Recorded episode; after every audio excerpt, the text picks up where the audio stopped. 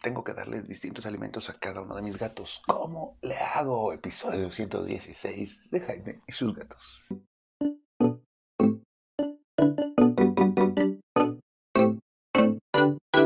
Hola, ¿qué tal? ¿Cómo están? Yo soy Jaime, soy un cat lover, un amante de los gatos y comparto mi vida con cinco maravillosos gatos que afortunadamente en esta etapa de la vida sí comen diferente, pero porque ellos quieren, no porque tenga que darles alimentos diferentes. Así que Mina le gusta comer carne cruda, Nadia Bar, eh, Tara come carne cruda y croquetas, y los otros dos comen croquetas, los otros tres, porque se me olvidó Cleo, porque Cleo come en un poco de todo, así que no hay tanto problema. Pero durante una etapa, Cabezón tuvo que comer alimento urinario y los demás no pueden comer alimento urinario porque el alimento urinario puede causarles algunos problemas si lo consumen de manera constante.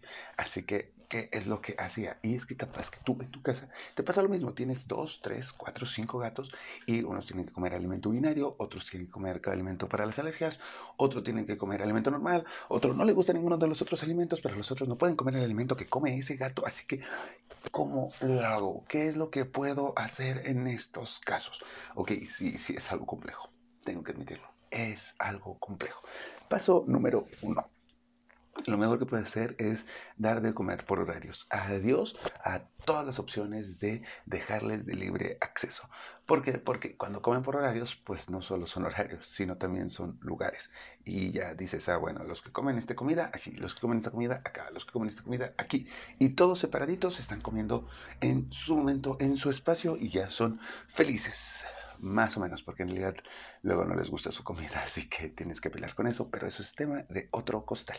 Pero, pues sí, sí podríamos decir que ya son más felices y pueden estar comiendo por su cuenta, ¿no? Así que felices y contentos, cada quien en su lugar, terminas, guardas toda la comida, todo lo que sobra, lo guardas, en, lo regresas a la bolsita y limpias los trastes, y ya estuvo. Y así, cada determinado tiempo, a la hora de su comida, unas tres, cuatro veces al día. Y aquí viene el problema, tres, cuatro veces al día Sí, los gatos tienen que comer un poquito a lo largo del día. Pero si yo me voy a trabajar, ah, ok, entonces viene otra opción que es un poco más cara, bastante más cara. Pero también puedes hacerlo así, que es platos con llave. Platos con llave. Sí, sí existen platos con llave. Y los platos con llave son unas cositas que se les ponen en el cuello y el plato está cerrado y cuando el gatito se acerca, siente la llave y el platito se abre y entonces el gatito puede comer. Se aleja el gatito y el platito se cierra. Eh, ¿Les cuesta un poco de trabajo aprender a usarlo? Ah, no, la verdad es que solo tiene que acercarse como a curiosear y si es el gato adecuado se abre y se cierra. El problema es que sí, necesitas un platito con llave para cada tipo de alimento. Así que todos los gatos que comen un alimento tienen llave de ese plato y los que comen otro alimento tienen llave de ese otro plato. Así que mm, por eso les digo que es un poquito más caro. A mí sería un caos hacer eso. Prefiero organizarme para este, darles por, eh, por tiempo.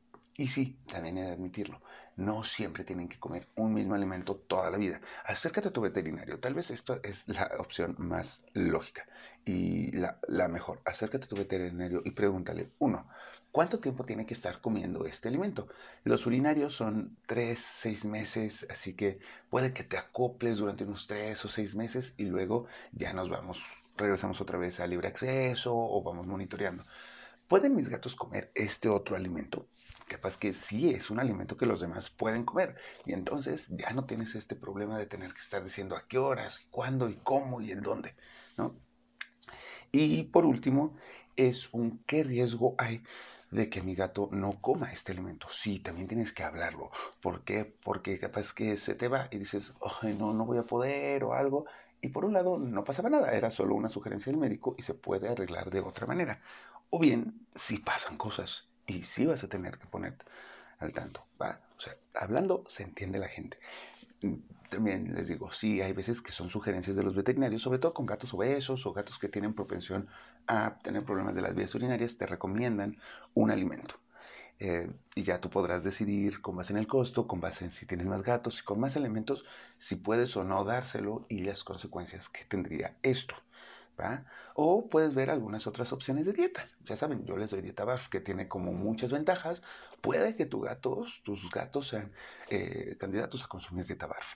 Puede que haya una dieta BARF en tu, en tu comunidad, en tu zona y eh, ya todos son felices y contentos. Hay varias opciones. La primera, por horarios en distintos lugares. La segunda, los platitos con collar. La tercera, hablar con tu veterinario para ver si la pueden comer todos o si cuánto tiempo la van a estar comiendo para tomar decisiones. Y la última, cambiarles a todos a una dieta que pueda ayudarles a todos. ¿Va? Espero que te haya servido. Recuerda que este podcast es para que tú y tu gato vivan felices por mucho, mucho, mucho tiempo. Mándame las dudas que tengas. Estoy en todas las redes sociales como Jaime y sus, Jaime y sus datos. Jaime y sus gatos. Excepto en Twitter, porque Twitter es el universo del odio. Vale, nos vemos. Cuídense.